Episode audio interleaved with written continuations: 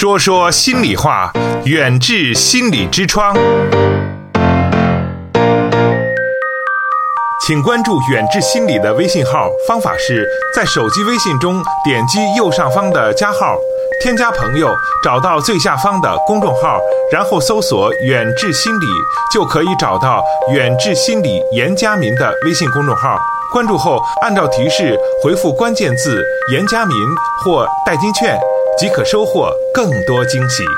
难得下一场雨，这雨过后了，我们出去散散步啊，或者说是这个下雨天凉爽，我们带着家里人，带着孩子出去啊，这个游游游游玩一下，因为快到这个暑假了嘛。嗯。但是这个时候啊，就会出现一个问题，谢教授。嗯，就比如说，嗯，我我吧，嗯，或者是我们身边的一些朋友，说好的说今天下午这个雨就停了，我们出去晚上逛逛街什么的，说两点，然后三点了，大家还没出门，拖延。对，或者说今天约好了，说明天我们八点九点我们就出门，到时候太阳还没出来，然后到了九点了，可能还没起床，嗯又是拖延。是，我觉得肯定大家都。会遇到这种情况，也不觉得自己是拖延拖延啊，而且就是因为可能很多人存在这个事情啊，大家都不觉得是拖延了，就总觉得不是什么要紧的事儿，反正你也能等，我也就慢一点儿。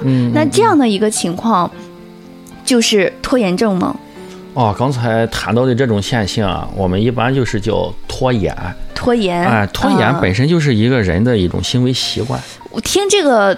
嗯，拖延拖延症这个词儿，我觉得就是可能做事儿比较慢，嗯，比较拖拉。嗯，咱那个可能很多长辈啊，或者是这个家长朋友，就特别可能有感触，就说就说他们可能自制力好一点，尤其是孩子这方面，拖的特别让人上火。对对，好多时候在门诊上咨询的时候，嗯，这个尤其是初中的家长，就是为孩子这个不能够按时。呃，完成作业，嗯，啊，这种现象呢，来找我们咨询，嗯，哎，这样的就产生了刚才你说的拖延症这样一个名词，嗯，就像上一次咱们交流的路怒症一样，嗯，它虽然不是咱们心理学或精神病学当中的一个正规的一个词语或者一个定义，但是现在呢，人们都在用这样一个词来描述，啊，这个做事情不能按时完成，啊，今天的事情拖到明天做。包括你刚才说的，约好了是七点或者是五点，他非要超过这个约好的时间，这种现象呢，我们现在呢就约定俗成的称为拖延症。哦，之前我听到的词汇多一点的是说没有时间观念，嗯是这么说。嗯，然后我看大家选择就是你如果这个等待朋友超过多久，你可能会烦。嗯，然后呢，这个选项里面就有十五分钟，还有两个小时，嗯然后就真的有人点这个两个小时，点的还有挺多，百分之四十多吧。嗯，这可想而知，这有这就很严重了，等两个小时啊，在那等着。对对，嗯。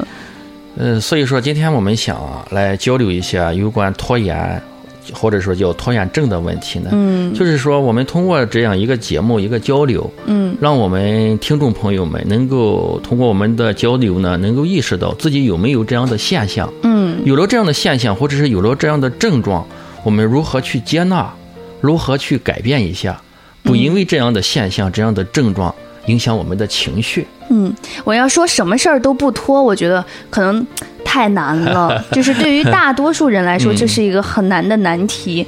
就是大家都可能喜欢拖一下，比如说定闹钟，我相信很少有朋友是一个闹钟能起得来的。对对，明知道到点 就是大家会说，这是一个天生的身体的这样的一个。不能抗拒的东西，它就是你收到这个信号之后，你需要一段时间你再起来。那都是自律性特别好的人，可能听到了第一时间就起来了。我们想到的军人，嗯，对对对，对，或者大夫接电话马上就出门，没有任何的拖延。嗯嗯。但是我们多数人都有一个好逸恶劳的这样的一个本性。嗯。呃，当然了，刚才你说的，它单纯的是一种拖延，它只是一种习惯。嗯。但是我们今天想要。嗯，描述的就是说，因为这样的拖延的这种症状影响我们的情绪。你比如说，嗯，呃，你刚才说的，嗯，我定好这个闹钟应该起床了，但是我没有起床。有的人可能认为没起床就没起床，这个事情就过去了。嗯，但是有的人可能考虑到，我这是怎么了？呃，定好了时间，呃，为什么不能够按时起床？他会为自己的这种拖延的行为而思索一些东西。嗯，尤其是赶车呀，或者赶一个紧急事务。嗯，你本来定好的时间挺好的，结果你起来，你按时起来的，你给自己计划的是半个小时洗漱出门，结果你自己不知不觉的五十分钟过去了，导致你在路上出现了这样的一个延迟，就肯定会生气，就觉得哎呀自己怎么这么慢？对对对对，产生一些自责呀、自罪呀。或者是不高兴的那种低沉的这种情绪，如果影响了自己的工作，或者影响了别人对自己的评价，哎，那肯定会特别的生气。对对对，有有的时候呢，就会带来一些焦虑啊、抑郁啊、强迫。对，很多时候大家对于朋友的评价可能也有说他人很好，但是就是有点磨蹭，啊，或者说就是有点拖拉，嗯啊，然后家长就有一个特别典型的事情，嗯，这就是我们山东的一名学生啊，哦。他的是高中生了，他的父母啊都没有愿意叫他起床的。嗯，然后呢，这个孩子就经常上课的时候有迟到的迹象。嗯嗯，然后班主任就找了家长，然后家长就说，就是他们嗯特别不喜欢去叫这个孩子起床，嗯嗯，因为。你一叫他就会发脾气，有起床气。父母就觉得，你看我身为家长，我只是你让我叫你的，你昨天晚上说的好好的，你让我叫你，我叫了你，你起来了，你在床上坐了半小时，你不动，动。对，然后你后来你又迟到了，你又向我们撒火，然后家长就有感觉，就每天到了早上，爸爸让妈妈去叫，妈妈让爸爸去叫，就互相都不想去叫这不就是你说的，因为拖延这件事情，带来了一些其他的这种情绪的问题嘛？嗯，是，嗯。所以也想问一下谢教授啊，你看这个拖延和拖延症啊，它到底是中间隔了哪几步啊？哦，拖延是一种现象，嗯，这个症呢，拖延症呢是一种症状。我们这种现象时间久了，在你身上存的时间久了，那我们就给它定义为症症状。这种症状呢，会带来其他的一些刚才说的焦虑症啊、抑郁症啊、强迫症。我们定义为强迫症或者是焦虑症、抑郁症的时候啊，就是诊断，就是针对你这个长期的有拖延的这种现象。嗯，时间长了之后的这种现象，我们就可以认为是一种症状。那你说这个，如果这个拖延症，嗯，他就是有的人可能刚开始出现这个状况，他还没有意识到。但是他会觉得自己因为这个事儿影响自己的情绪了，或影响自己的人际关系和工作的氛围了。嗯，那这样的一个情况下，我们要怎么让自己自我检测到自己存在这样的一个症状呢？对，关于这个刚才咱说的这个有没有这种症状，他现在呢，我们也有一些研究工作者，呃，列举了一些这个测试的这个题目，通过这样的测试题目呢，通过你看一下你的得分的高低。来判断你有没有这样的症状，嗯，这叫自测量表，呃，等一会我们也可以把那个自测量表在这里跟大家交谈一下，感兴趣的听众朋友们可以去测一下啊，对对对，你要不然你直接问，可能大家都不是很确定。对我们对一个症状的诊断的话，一个是通过咱们中医上讲的望闻问切，就是通过我们的观察，像大夫一样，哎，对对，实际上就是心理医生，也就是。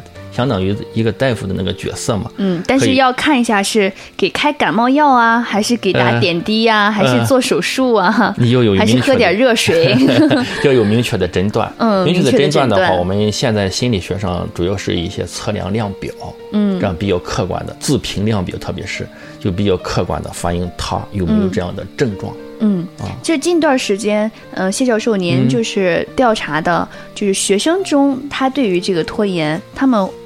是怎么认为的呢？对这个，咱们接到这个上这个节目来谈，呃，拖延症之后呢，我利用我们在学校里面这个优势，呃，调查了一下我们学生的一些情况，在这里呢，我想跟听众朋友们分享一下，让他们知道，就是嗯，同龄人就是九零后或者是呃零零后啊，是什么样的一个状况，也让家长朋友了解一下。对，九七年、九六年我们这个学生。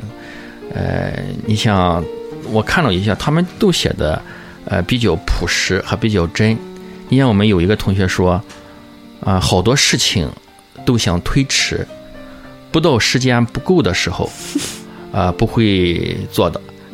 想喝水又懒得倒，啊，别人叫好好几声才想动，觉得好多事情不着急。嗯，网上有一个，就是我也很想起床，可是床太坏了，他一直拉着我不让我起哈。所以说，看来这个学生们对于拖延症的认识啊，还是比较客观的。通过谢教授您的这个例子，远志心理用中医打开中国人的心灵之窗。刚才围绕这个拖延和拖延症的这个选择和定义方面，谢教授说您还做了一些学生方面的调查啊。第一个学生说的，我觉得非常的生动，已经不是学生这个地方会有的呃一个情况。其实广大这个市民朋友们和听众朋友们都会有。嗯，对。呃，你还有几个同学也写的比较好，我想还再继续跟大家分享一下。你像这个同学说，呃。拖延症真的是件很讨厌的事。以前上学的时候，写作业老是拖拖拉拉，结果假期结束，呃，作业还没有写完，最后急急忙忙的完成任务，而且质量还不好。所以，我觉得拖延症这种习惯能改，最好还是改掉吧。嗯。他这一个呢，就是对这个拖延这件事情，这种拖延症就是咱们说的一种呃否认。还有一个同学是这样说，他说我接到这个事情之后，呃，本来是五天呃必须完成，但是我必须拖到最后第四天、第五天的时候才去做。我为什么去这样做呢？因为他是一个追求完美的，因为他认为只有拖到最后。他才能够，呃，把这个事情，呃，把这个任务思考的做得更周密，不然的话，他提前完成的话，他就会留下一种遗憾，啊，我没有用充足的时间去思索或做这件事情。所以说，有时候这个拖延症或者拖延现象呢，呃，能给我们带来一些积极的感受，有时候能带来一些消极的感受，关键是我们如何去看待这个事情。嗯。谈到这些现象之后呢，我想跟大家一块分享一下，就是说有这样的现象，其实我们每一位听众都会能感觉到。刚才我跟巧丽主持人也谈到这个谈拖延的这种现象。那么我们为什么会呃容易产生呃拖延症这种现象呢？因为我们淄博市原治心理研究所呢，注重从中医心理的角度。来分析人的这种心理问题，啊，从中医心理的这种方面呢，来帮助呃这个来访者呢调节或者调整心理问题。在中医上，呃，他对拖延症是这样来分析的，我觉得有必要我们去了解一下。嗯，他说这个拖延症顾名思义就是明明有很多事得干。但是呢，总想往后拖。呃，它的根本是在于肾虚，这是从中医这个角度讲，说，呃，心主神明，也就是说，负责管理人的主体意识。若心得不到肾气的能量供应，就会虚弱。心主神明，那为什么说？这个拖延症的本质是肾虚呢？他又这样讲，嗯，说肾气足，则上积于心，是为心肾相交；肾气虚，则无以上养心功，是为心肾不交。嗯，所以说，当心得不到肾气的能量的供应，就会虚弱。这么心一虚弱，就难以支撑起。高强度的思维，所以人若是心虚，在面对那些需要耗心费力的事情时，都会不自觉的选择逃避，或者是往后拖延，因为没有那么多的能量支撑。嗯，这就是说，我们说心虚容易导致拖延症，因为他没有足够的能量来支撑。耗心费力的事情，就不自觉地选择了逃避和往后拖延。这是我们从中医的角度来谈啊，这个拖。延症的产生的根本。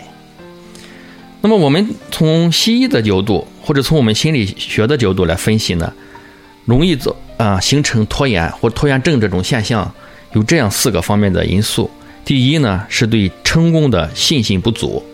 那有的时候我们接到任务之后，预期，就是说这个事情我们有没有能力啊顺利的完成，在这个瞻前顾后的思虑过程当中，无形之中就有了拖延。第二个呢是讨厌被人委派任务。嗯。你想，人都是去主动的做一些事情，对。但是我们多数时候去做的一些事情，都是我们不一定是全部愿意去做的，被迫的去做。嗯，这个很多时候都是这样。以前就是大家都会用一句话，就是说人嘛，就是。你必须先把该做的做好，你才能做自己想做的。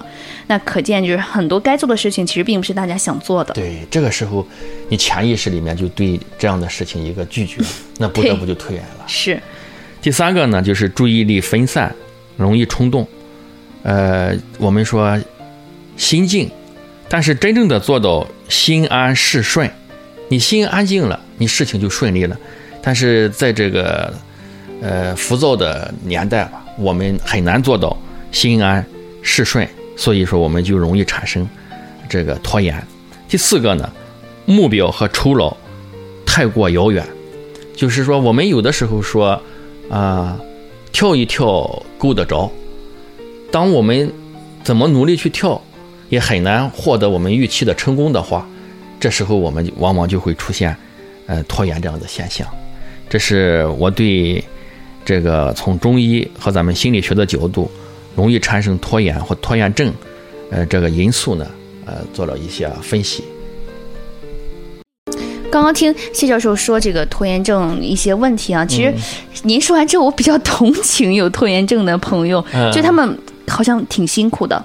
就是自己也改不了，但是又有这样的一些外力，让他们不得不去克制自己的这样的一个症状。嗯，可能有的时候还得不到一个正确的嗯治疗方式和调整方式。对对。所以说，人肯定整个都会受到一些影响，就比较辛苦啊。听上去主要是影响到情绪。嗯，是嗯。然后呢，想问一下谢教授，你看网上也有很多的这个拖延症的一些小方法，有的人说这个七天。治愈拖延症这样的一个网络的这这种小技能，您觉得这个可行性高吗？因为刚才咱谈到这个拖延症啊，嗯，好多时候是与人的这种气质类型有关系。所谓的气质类型呢，就是说我们平常说的江山易改，呃，秉性难移。如果你就是这样的气质类型，那么你想在短的时间内去改变你的秉性。我感觉还是比较难的，但是在短的时间内要改变拖延症这种现象，呃，通过合理情绪疗法对认知的改变，呃，见效比较快一些。再就是呢，对于这个行为，我们要叫行为疗法，呃，有各种的方式，可以是这个系统，也可以是暴露。呃，这一个方法呢，就是行为疗法，对这个拖延现象的改变有一定的呃效果。但是像你刚才谈到的，在这么短的时间内，嗯，我感觉到还是比较困难的。嗯，其实有数据显示，就是有百分之七十五的大学生认为自己有拖延症的，百分之五十的成年工作者认为自己有拖延症。然后呢，这个也有很多人表示啊，因为拖延症啊。会给自己带来这种焦虑啊，自我否定啊，还有这种负罪感的一些感觉。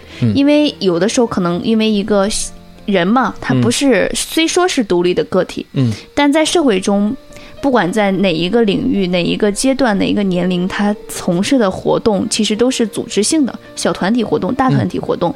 可能真的是因为你一个人的拖延，就造成了整个一个小伙伴的。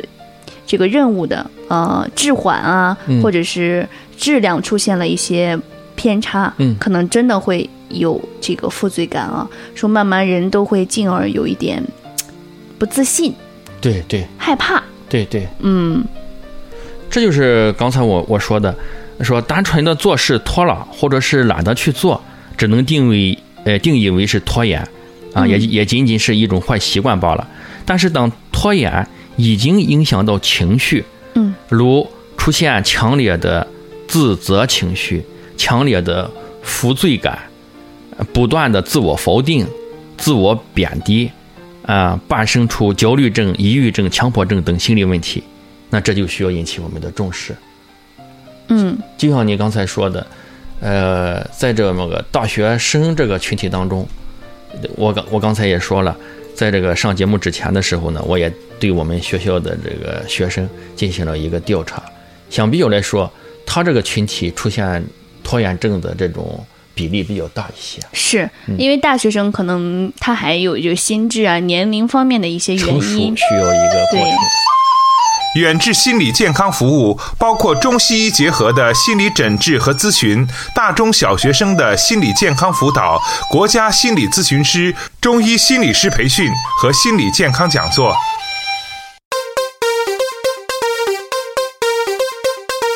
听众朋友，远志心理用中医打开中国人的心灵之窗。本期节目就到这里，我们下期再见。